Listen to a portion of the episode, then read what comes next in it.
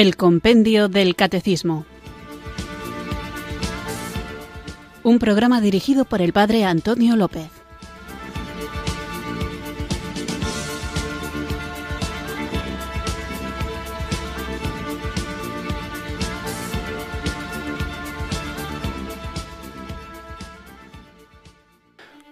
Muy buenas tardes, queridos oyentes de Radio María. Recibido un cariñoso saludo desde Irurzun, en Navarra, quienes sintonizáis una tarde más esta Radio de la Virgen, esta emisora que cambia vidas, Radio María, para escuchar el programa El Compendio del Catecismo, nuestro espacio diario de formación en el que, guiados por el libro de El Compendio del Catecismo, vamos recorriendo el contenido de nuestra fe. Una fe que, ya lo sabéis, hay que conocer para vivir, vivir para compartir y en este deseo de compartirla muchas veces nos tocará defenderla. Y aunque es cierto que las preguntas y respuestas que trae el compendio del catecismo están muy bien formuladas y muy pedagógicamente estructuradas, de tal forma que vamos viendo cómo unas verdades se sostienen sobre otras y que el edificio del contenido de la fe no tiene ninguna piedra suelta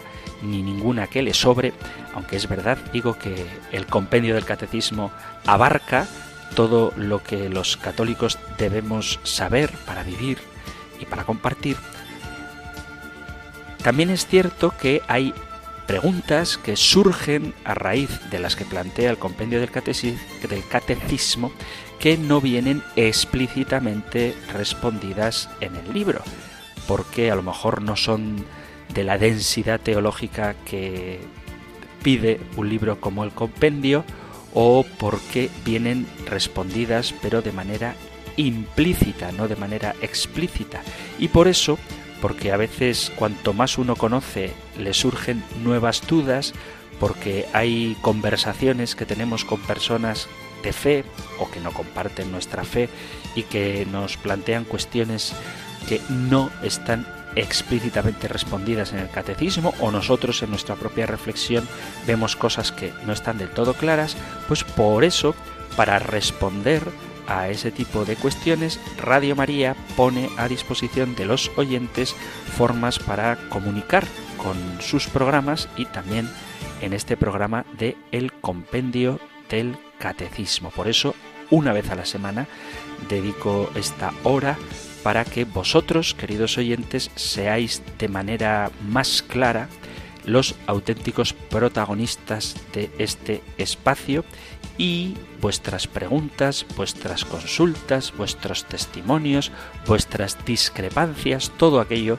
que queráis compartir con el programa, aprovechamos esta hora para que la comunidad oyentes de Radio María pueda enriquecerse con vuestra participación. Quiero dejar claro, no sé si lo haré siempre que dedique el programa a las preguntas o testimonios o discrepancias de los oyentes, pero que quede claro que lo que yo doy como respuesta a vuestras preguntas que no está dicho explícitamente en el compendio del catecismo es mi manera particular de entender. Procuro y creo que lo consigo casi siempre, que lo que yo digo esté en consonancia con lo que la Iglesia enseña. Pero lo que yo explico en el compendio del catecismo no es dogma. Lo que dice el compendio del catecismo, eso sí hay que creerlo.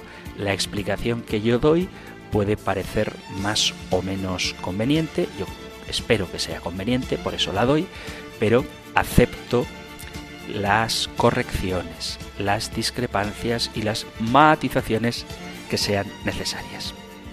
Y si digo esto no es porque dude de estar en la doctrina correcta, sino porque me doy cuenta de que a veces hacéis aportaciones de cosas que yo no he dicho o matizáis ideas que a lo mejor no he dejado del todo claras y a mí me viene muy bien si tenéis razón para corregirme y si no tenéis razón, que también puede pasar, para que veamos que existen otras opciones y que tengamos también una respuesta adecuada para aquellas que se alejan de la enseñanza de la Iglesia dentro de la ortodoxia, es decir, dentro de lo que la Iglesia enseña, lo que el magisterio nos transmite, de lo que la divina revelación, tanto escrita, la Biblia, como oral, la tradición, nos ha dicho, dentro de eso hay flexibilidad. Y el que piensa de una manera distinta que tú, sin derrumbar el dogma, forma parte de la Iglesia igual que tú. Por eso no tiene que haber divisiones, aunque haya distintas explicaciones de la misma verdad, con tal que esta verdad se mantenga. Y para vivir en la verdad, para sentirnos inspirados, iluminados y profundizar en lo que el Señor nos ha revelado y poder hacerlo vida, necesitamos la acción del Espíritu Santo en nosotros. Y por eso, todos los días, y por supuesto hoy también, comenzamos invocando juntos el don de Dios.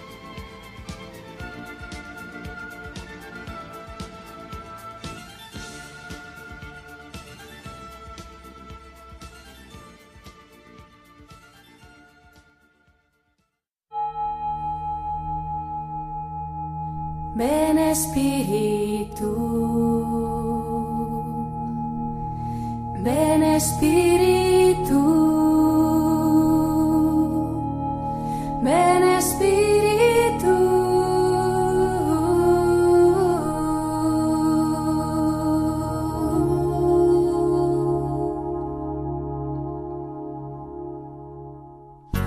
Ven Espíritu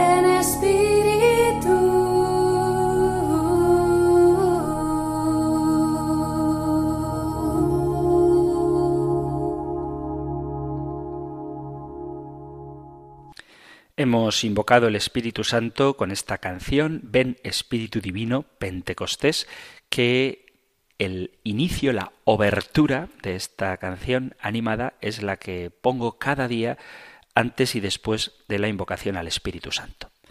De vez en cuando conviene saber de dónde salen las melodías que cada día, de lunes a viernes, de 4 a 5 de la tarde, nos acompañan en este programa de El Compendio del Catecismo, que hoy, sin ceñirnos al guion del Compendio del Catecismo, dedico a vuestra participación en el programa.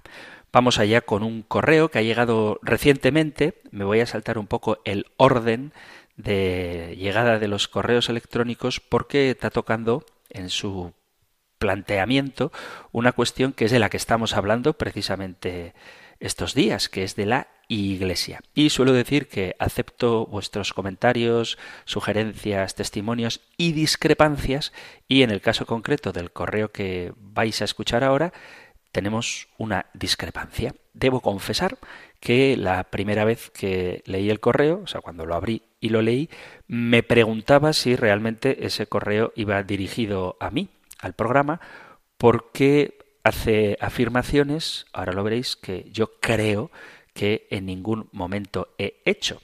No obstante, comparto con vosotros el mensaje que ha llegado y luego pues trato de responder a él. Digo que aunque el correo llegó ayer, lo leo antes que otros que han llegado en tiempos pretéritos, antes que otros correos que han llegado antes, porque es de candente actualidad, puesto que toca precisamente el tema del que estamos hablando, que es la Iglesia y en concreto la Iglesia como comunidad, como pueblo de Dios, como cuerpo de Cristo.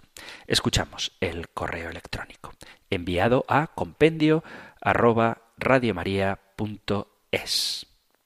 El conferenciante fuerza la literalidad de las escrituras una y otra vez utilizando el término comunidad, dejando a un lado el resto de las escrituras, forzando los conceptos y los términos para defender un modelo eclesiológico forjado a su gusto. Y tiene un afán persecutorio de lo que no se ajusta a su propio modo de ver las cosas, estableciendo malos y buenos según acepten o no la comunidad. Jesús no formó una comunidad con sus discípulos.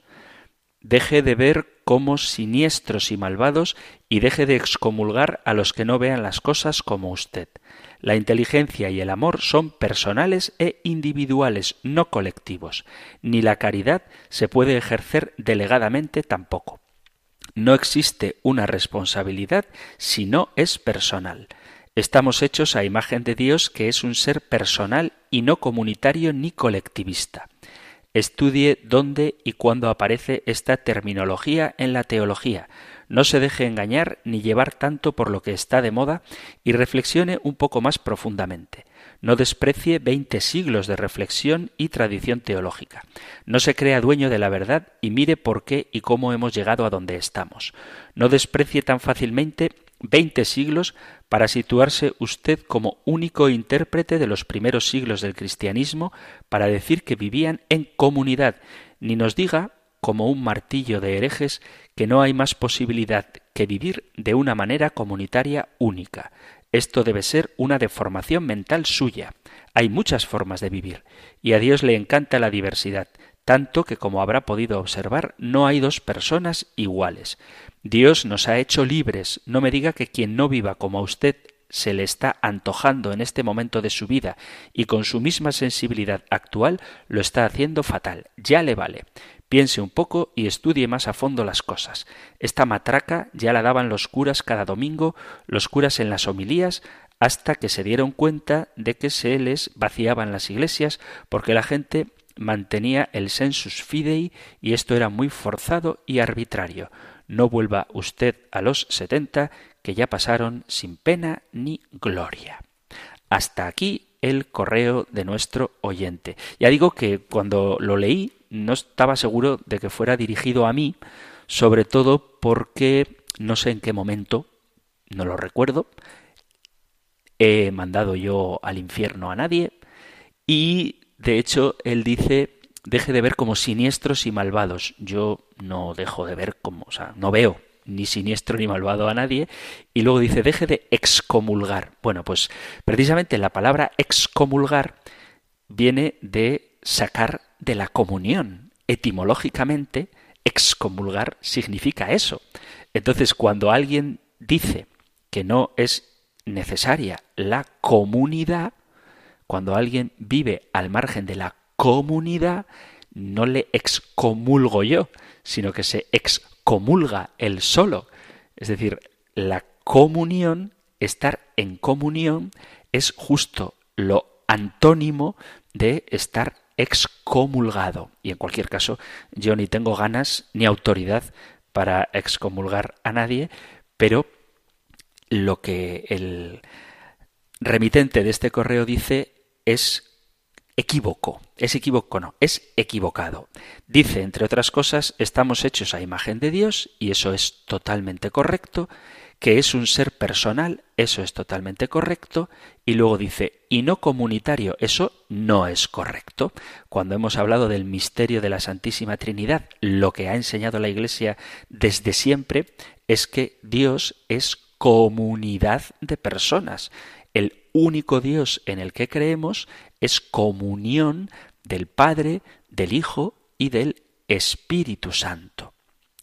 Es verdad, y cuando dice las cosas como son, hay que reconocérselo, que el amor es un acto personal e individual, pero también es verdad, y esto es lo que él parece que no ha entendido lo que yo quería decir, que el amor se vive en relación con otras personas y vivir en relación con otras personas, eso es lo que se llama comunidad.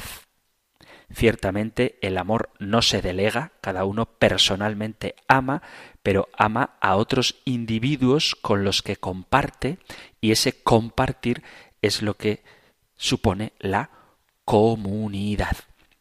Y con respecto a que esfuerzo la literalidad de las escrituras, yo mm, creo que no la esfuerzo, sino que únicamente leo lo que las Sagradas Escrituras nos dicen. Y voy a insistir un poquito más en la importancia, la necesidad de la comunidad desde hace 20 siglos, ya desde los hechos de los apóstoles y desde las enseñanzas de Jesús, que está clarísimo en la Sagrada Escritura que Jesús sí quiso fundar una comunidad. Cuando Jesús llama a los apóstoles y elige de entre ellos a doce, los elige para que estuvieran con él y para enviarlos a predicar. Y si hay doce personas que están unidas con Jesús para que estuvieran con Él, eso es una comunidad. La vida en comunidad, no ya en el marco de la Iglesia, sino la vida de comunidad en el nivel, si queréis, más horizontal posible, es algo esencial para la existencia. Nadie puede vivir solo. Tenemos necesidad de vivir en grupos. Nacemos en una vida de comunidad que se llama la familia y gracias a ella desarrollamos nuestra potencialidad como ser humanos. Es en la comunidad donde adquirimos nuestra personalidad y tomas conciencia de tu propia identidad y de la identidad del mundo en comunión con aquellos que nos rodean. En la vida de comunidad formamos y adquirimos el sentido de la conciencia personal y comunitaria, y en ella crecemos en armonía y en ella aprendemos a vivir con los conflictos que la misma experiencia vital y comunitaria nos ofrece el momento en el que yo hablo de la comunidad es cuando estamos hablando de la Iglesia como pueblo de Dios, y eso sí que lo enseña el catecismo, eso no es una opinión mía personal, y como cuerpo de Cristo, que tampoco es una opinión mía personal, sino que es algo que dice la Sagrada Escritura. Porque el cuerpo siendo uno tiene muchos miembros, pero los miembros, aun siendo muchos, forman entre todos un solo cuerpo. Esto es de la carta de San Pablo a los Corintios. Y los primeros cristianos, no en los años 70, que yo nací en los años 70, o sea que todavía no tenía capacidad de desarrollar conocimientos intelectuales, los primeros cristianos entienden que la vida nueva, el ser llamados por Cristo, implica vivir en una comunidad para transmitir el Evangelio.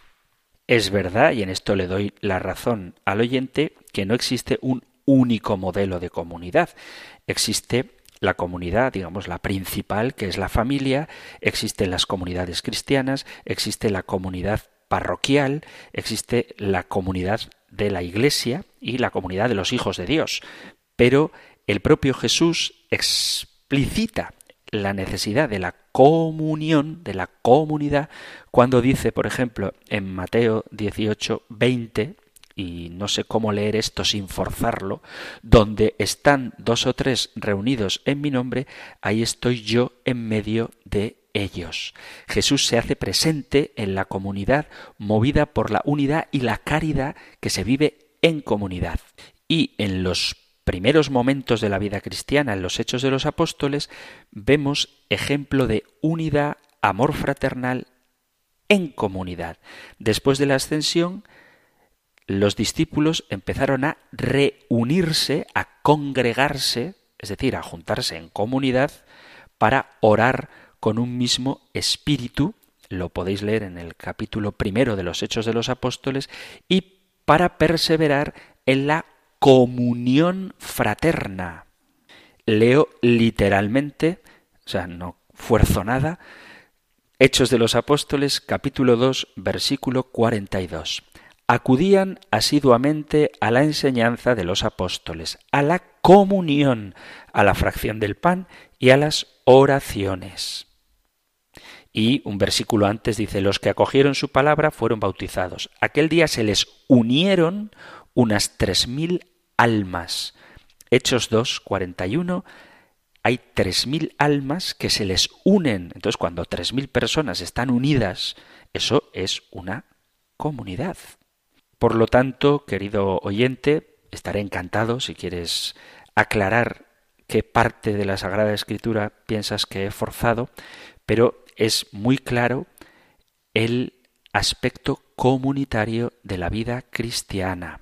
Por dar otra cita más, en el libro de los Hechos de los Apóstoles, en el capítulo 4, o sea, algo de hace dos mil años, dice así. Leo el versículo 32. Hechos de los Apóstoles, capítulo 4, versículo 32. Si queréis leo el 31 y el 33 y el 34 para que veáis que no hay nada forzado. Dice, Leo Hechos capítulo 4, versículo 31. Acabada su oración, retembló el lugar donde estaban reunidos y todos quedaron llenos del Espíritu Santo y predicaban la palabra de Dios con valentía. La multitud de los creyentes no tenía sino un solo corazón y una sola alma. Nadie llamaba suyos a sus bienes, sino que todo era común entre ellos. Los apóstoles daban testimonio con gran poder de la resurrección del Señor Jesús y gozaban todos de gran simpatía. No había entre ellos ningún necesitado, porque todos los que poseían campos o casas los vendían, traían el importe de la venta y lo ponían a los apóstoles y se repartía a cada uno según su necesidad. Yo creo que no hay nada forzado para que veamos cómo en el inicio de la vida cristiana, en los primerísimos cristianos, en el libro de los Hechos de los Apóstoles, se vivía todo en comunidad.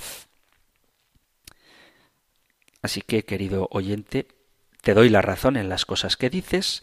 Dios es un ser personal, pero Dios es un ser personal que es comunidad, tres personas, un solo Dios. El amor no se puede delegar, cada uno ama, pero el lugar donde se ejercita este amor es la comunidad. Y desde luego, lejos de mí, ni excomulgar a nadie, ni ser martillo de herejes, ni dividir el mundo entre buenos y malos. Eso, si lo he dicho, pues se me ha escapado, porque ni pienso así, ni creo haber dicho nada parecido. No obstante, si alguien quiere aportar algo o no tiene claro todavía, después de que estamos hablando de la Iglesia como pueblo de Dios o de la Iglesia como cuerpo de Cristo, muchos miembros distintos en un solo cuerpo, si hay alguien que todavía no ve clara la necesidad de la comunidad, pues estaré encantado de seguir dialogando sobre este tema. Muchas gracias, no obstante, por tu participación en el programa y vamos allá con otra cuestión enviada en este caso al 668-594-383, al número de WhatsApp en formato de audio. Escuchamos el mensaje. Buenas tardes, yo tengo una pregunta. Eh, para Jesús, para salvarnos, murió por nosotros. Ese momento de, la muerte, hasta la muerte, que eh, dice salvarnos del pecado, muere eh, por nosotros, se llevó, vivió el pecado, eh, sintió el pecado, se llevó todos nuestros pecados, eh, se llevó a la cruz mm, todos nuestros pecados. Eso es que no lo entiendo. Esa frase, eso no lo llego a, a entender. ¿Me lo podéis explicar? Muchas gracias. Bueno, mi nombre es Soledad Fernández Urías. Gracias muy interesante y muy oportuna la pregunta. Voy a comenzar diciendo alguno de los textos de la Sagrada Escritura donde se dice que Cristo cargó con nuestros pecados.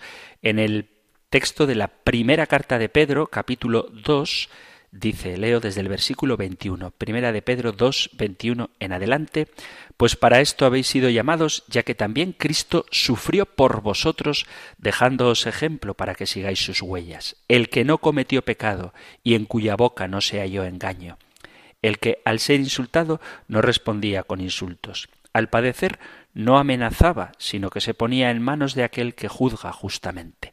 Él mismo que sobre el madero llevó nuestros pecados en su cuerpo, a fin de que, muertos a nuestros pecados, viviéramos para la justicia, con cuyas heridas habéis sido curados. Erais como ovejas descarriadas, pero ahora habéis vuelto al pastor y guardián de vuestras almas. Esta cita de la primera carta de Pedro, capítulo 2, evoca el capítulo 53 del profeta Isaías. Dice Isaías 53. Leo desde, desde el versículo primero. Isaías 53, el famoso y precioso cántico del siervo. ¿Quién dio crédito a nuestra noticia? Y el brazo de Yahvé, ¿a quién se le reveló? Creció como un retoño delante de él, como raíz de tierra árida no tenía apariencia ni presencia, le vimos, y no tenía aspecto que pudiésemos estimar. Despreciable y deshecho de hombres, varón de dolores y sabedor de dolencias, como uno ante quien se oculta el rostro, despreciable, y no le tuvimos en cuenta. Y con todo eran nuestras dolencias las que él llevaba, y nuestros dolores los que soportaba. Nosotros le tuvimos por azotado, herido de Dios y humillado él ha sido herido por nuestras rebeldías, molido por nuestras culpas. Él soportó el castigo que nos trae la paz y con sus cardenales hemos sido curados. Yo creo que estos dos textos, el de San Pedro y el de Isaías, tienen, aparte de la afirmación de que Jesús cargó con nuestros pecados, la respuesta a el porqué de esto. Significa que por su sufrimiento, por su dolor, por su muerte en cruz y por su resurrección, nosotros hemos sido sanados. Significa que las consecuencias del pecado, que supone sobre todo un alejamiento de Dios, Cristo las ha cargado sobre sí para acercarnos a Dios, para que esa comunión, vuelve a salir la comunidad, esa comunión con Dios que hemos roto por el pecado, fuera restablecida cuando Él, Jesucristo, asume en su propia carne nuestros delitos. Es decir, que sin la muerte de Jesús en la cruz por nuestros pecados, ninguno de nosotros tendría acceso a la vida eterna. Jesús dice en el capítulo 14 del Evangelio de San Juan, Juan 14, 6, Yo soy el camino, la verdad y la vida, y nadie viene al Padre sino por mí. Jesús está diciendo cuál es la razón de su nacimiento, muerte y resurrección, que es posibilitar el camino al cielo para una humanidad pecadora que nunca hubiera podido llegar allí por sí misma. Dios creó al hombre a su imagen y semejanza y vivía en la creación con Adán y Eva en armonía entre sí mismos con la creación y de manera especial vivían en comunión con Dios. Pero el hombre creado a imagen y semejanza de Dios tiene la capacidad para tomar decisiones y elegir por propia voluntad. En el capítulo 3 vemos cómo Adán y Eva haciendo mal uso de esa libertad, se oponen a Dios. Y el castigo, bueno, el castigo no, la advertencia de Dios era que si comían del árbol del bien y del mal, morirían.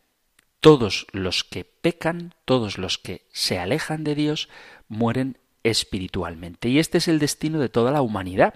Pero Dios, en su infinita misericordia, ideó una forma de sanar este pecado. ¿Cuál es? El derramamiento de la sangre de su Hijo, que es Dios como Él. Dice la carta a los Hebreos en el capítulo 9, versículo 22, sin derramamiento de sangre no hay remisión de los pecados. Pero este derramamiento de sangre no es el de los machos cabríos, porque la sangre de los animales no puede sanar definitivamente el pecado. Estos sacrificios de la antigua alianza son temporales y una prefiguración del sacrificio perfecto que Jesucristo realizó en la cruz de una vez para siempre. Leo de la carta a los Hebreos en el capítulo 10, leo desde el versículo primero. No conteniendo en efecto la ley más que una sombra de los bienes futuros, no la realidad de las cosas, no puede nunca, mediante unos mismos sacrificios que se ofrecen sin cesar año tras año, dar la perfección a los que se acercan. De otro modo, ¿no habrían cesado de ofrecerlos al no tener ya conciencia de pecado los que ofrecen este culto una vez purificados? Al contrario, con ellos se renueva cada año el recuerdo de los pecados, pues es imposible que la sangre de toros y machos cabríos borre los pecados. Por eso, al entrar en el mundo dice, sacrificio y oblación no quisiste, pero me has formado un cuerpo holocaustos y sacrificios por el pecado no te agradaron, entonces dije, He aquí que vengo, pues de mí está escrito en el rollo del libro, a hacer, oh Dios, tu voluntad. Dice primero, sacrificios y oblaciones y holocaustos y sacrificios por el pecado no los quisiste ni te agradaron, cosas todas ofrecidas conforme a la ley. Entonces añade, He aquí que vengo a hacer tu voluntad. Abroga lo primero para establecer lo segundo y en virtud de esta voluntad somos santificados merced a la oblación de una vez para siempre del cuerpo de Jesucristo. Y ciertamente todo sacerdote está en pie día tras día ofreciendo y oficiando reiteradamente los mismos sacrificios que nunca pueden borrar pecados. Él, por el contrario, habiendo ofrecido por los pecados un solo sacrificio, se sentó a la diestra de Dios para siempre esperando desde entonces hasta que sus enemigos sean puestos por escabel de sus pies. En efecto, mediante una sola oblación, ha llevado a la perfección para siempre a los santificados. Es decir, el pecado rompe la comunión con Dios y tiene unas consecuencias que Jesucristo carga sobre sí mismo como oblación perfecta que restituye esta relación que el pecado había roto entre Dios y el hombre. Para esto vino Jesús y para esto murió, para convertirse en el último y final sacrificio, el sacrificio perfecto por nuestros pecados. Dice la carta a los Colosenses, en el capítulo primero, dice, leo Colosenses 1, 21 y 22, y vosotros que en otro tiempo fuisteis extraños y enemigos por vuestros pensamientos y malas obras, os ha reconciliado ahora por medio de la muerte en su cuerpo de carne, para presentaros santos, inmaculados e irreprensibles delante de él. Y luego otro texto también muy bonito de la primera carta de Pedro, capítulo 1, versículo 18, dice, Sabiendo que habéis sido rescatados de la conducta necia heredada de vuestros padres, no con algo caduco, oro o plata, sino con una sangre preciosa como de cordero, sin tancha, sin tacha y sin mancilla, Cristo, predestinado antes de la creación del mundo y manifestado en los últimos tiempos a causa de vosotros. Dicho de forma muy sencilla, Jesucristo ha asumido él las consecuencias de nuestro pecado para sanar las consecuencias de esos mismos pecados. Con su ofrenda a Dios en su carne, Él repara nuestra ofensa a Dios por el pecado. Vamos a hacer una pequeña pausa musical y continuamos hoy dedicando el programa a las intervenciones de los queridos oyentes de este espacio que podéis hacer en compendio arroba o en el número de WhatsApp 668 594 383.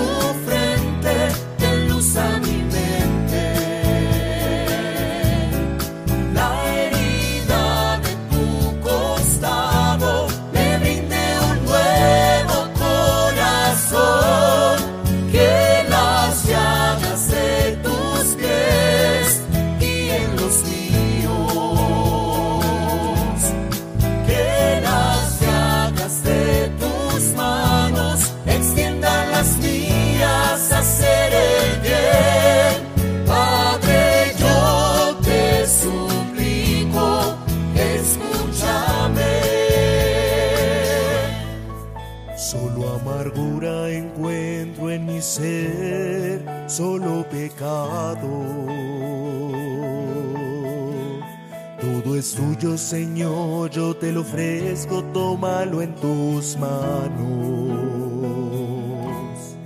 De ti espero tu bondad, liberación y sanidad, caridad y amor a mi hermano y santidad.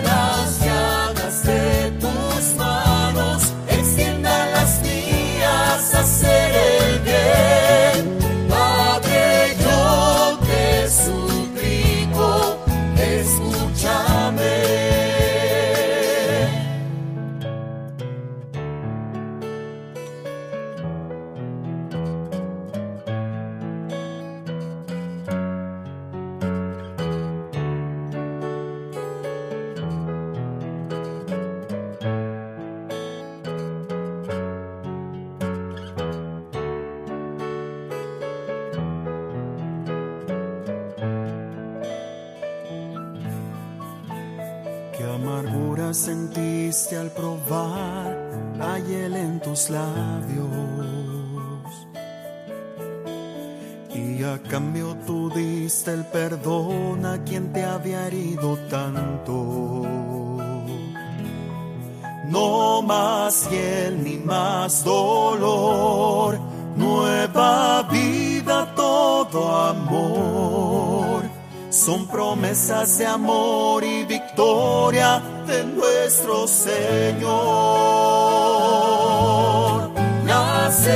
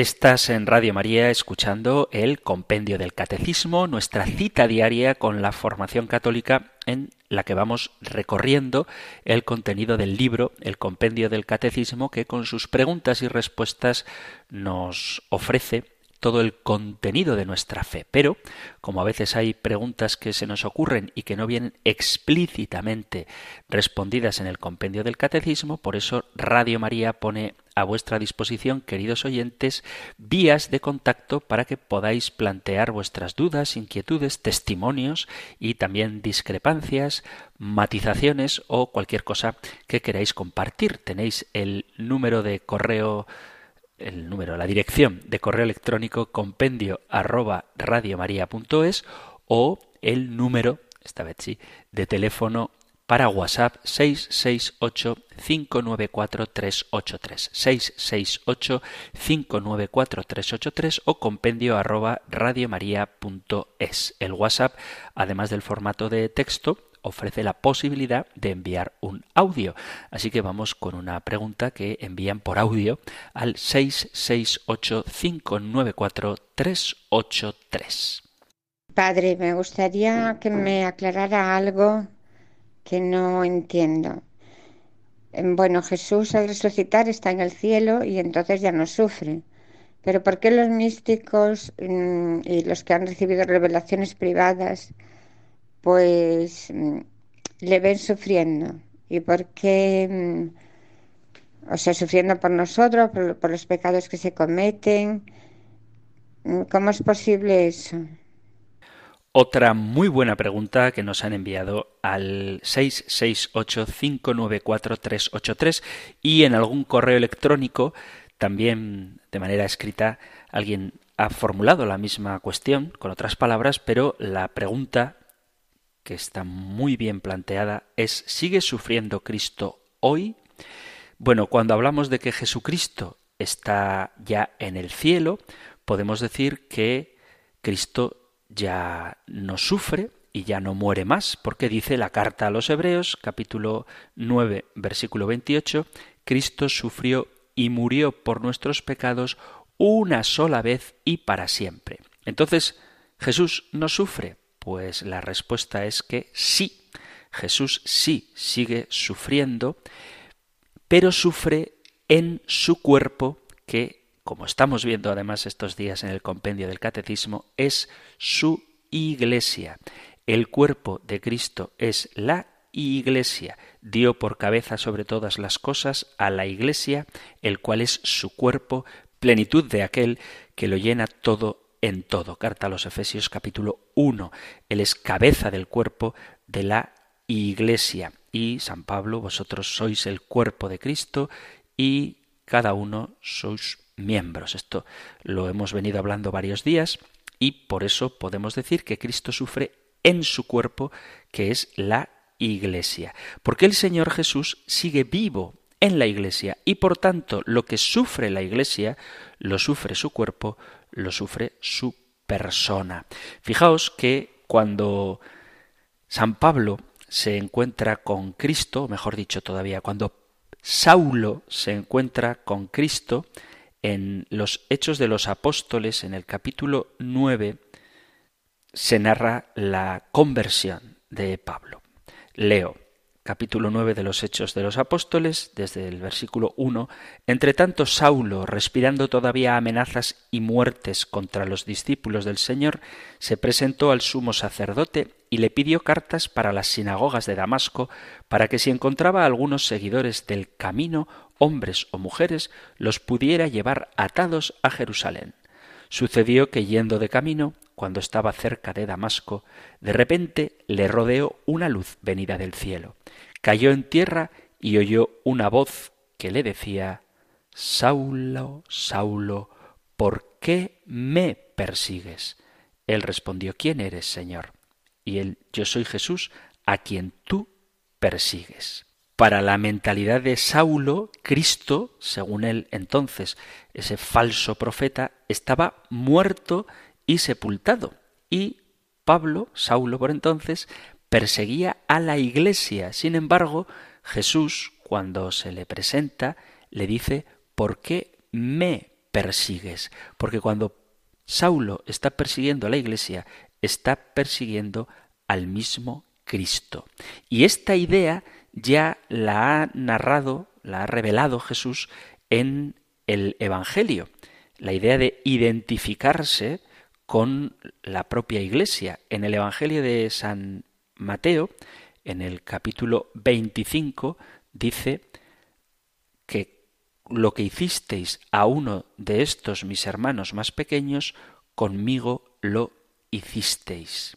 Por lo tanto, dar o dejar de dar a un miembro de la Iglesia, visitar o dejar de visitar a un miembro de la Iglesia pobre o enfermo, significa ayudar o dejar de ayudar a Cristo. Del mismo modo, quien hable mal de cualquier miembro del cuerpo de Cristo está hablando mal de Cristo. El Evangelio de Lucas, en el capítulo 10, dice así.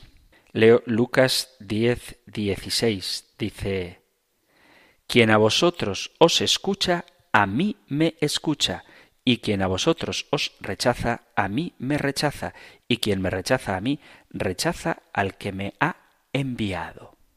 Por lo tanto, podemos afirmar, como de hecho venimos haciendo en los últimos números del compendio del catecismo, que Cristo vive en su iglesia y por tanto todas las alegrías y las tristezas que vive la iglesia las vive Cristo en su cuerpo. Y en este sentido, Jesucristo sí que sufre. Sufre porque Él vive en su iglesia y además no es indiferente a lo que los hombres hagamos. Pero esto que digo de Cristo lo puedo decir también del Espíritu Santo, cuando San Pablo, por ejemplo, en la carta a los Efesios, en el capítulo cuarto, capítulo cuarto de la carta a los Efesios, leo versículos 29 y 30, dice, No salga de vuestra boca palabra dañosa, sino la que sea conveniente para edificar según la necesidad y hacer el bien a los que os escuchen. No entristezcáis al Espíritu Santo de Dios, con el que fuisteis sellados para el día de la redención. Es decir, que lo que los hombres hacemos afecta a Cristo y afecta también al Espíritu Santo. Cristo sufre en su cuerpo como iglesia cuando sus miembros, los miembros del cuerpo de Cristo, la iglesia, son perseguidos. Por lo tanto, ¿sigue sufriendo Cristo? Pues sí. Hoy, igual que ayer, sigue siendo traicionado, calumniado, burlado, blasfemado, entristecido, abandonado, golpeado y escupido cada vez que un hombre, miembro del cuerpo de Cristo, padece cualquiera de estas tragedias. El Señor se identifica con cada uno de nosotros. Por eso tenemos que cuidarnos los unos a los otros, porque lo que hacemos con uno de estos pequeños, lo hacemos con el Señor. Y, en otro sentido, no hay que olvidar que cada vez que celebramos la Santa Misa estamos actualizando la pasión, muerte y resurrección del Señor. O sea que el Señor no se ha ido, ha sufrido en un momento puntual y ya se ha olvidado de nosotros, sino que Él sigue ofreciéndose continuamente al Padre por nosotros. Y esto lo vivimos y participamos de ello de manera muy especial cuando celebramos la Eucaristía. En cada Santa Misa Jesús actualiza su único y definitivo sacrificio por nuestra salvación. Por lo tanto, Jesús sí sigue sufriendo en cada hombre que sufre, sigue gozando en cada hombre que ama y sigue ofreciéndose al Padre, muriendo y resucitando en cada misa que celebramos. No es que repita el acto, porque el acto es definitivo, como ya he citado de la carta a los hebreos, pero se actualiza sacramentalmente en la Iglesia cada vez que celebramos la Eucaristía. Queridos amigos, queridos oyentes, han quedado muchas preguntas en el tintero del compendio arroba radiomaria.es o del 668594383, pero os animo a que sigáis compartiendo con este espacio, conmigo, las dudas, las cuestiones, los planteamientos, las discrepancias que podéis tener para que juntos vayamos creciendo en el conocimiento de la fe. Para poder hacerlo, ya sabéis, compendio arroba radiomaria.es, compendio arroba radiomaria.es, correo electrónico o WhatsApp, tanto formato de texto escrito como de audio 668 594 383. Voy a terminar con mucho gusto compartiendo la bendición del Señor que encontráis en el libro de los números. El Señor te bendiga y te guarde, el Señor ilumine su rostro sobre ti y te conceda su favor, el Señor te muestre su rostro y te conceda la paz. Muchísimas gracias por estar ahí, gracias por escuchar el compendio del catecismo y si queréis, volveremos a encontrarnos en un próximo programa. Un fuerte abrazo.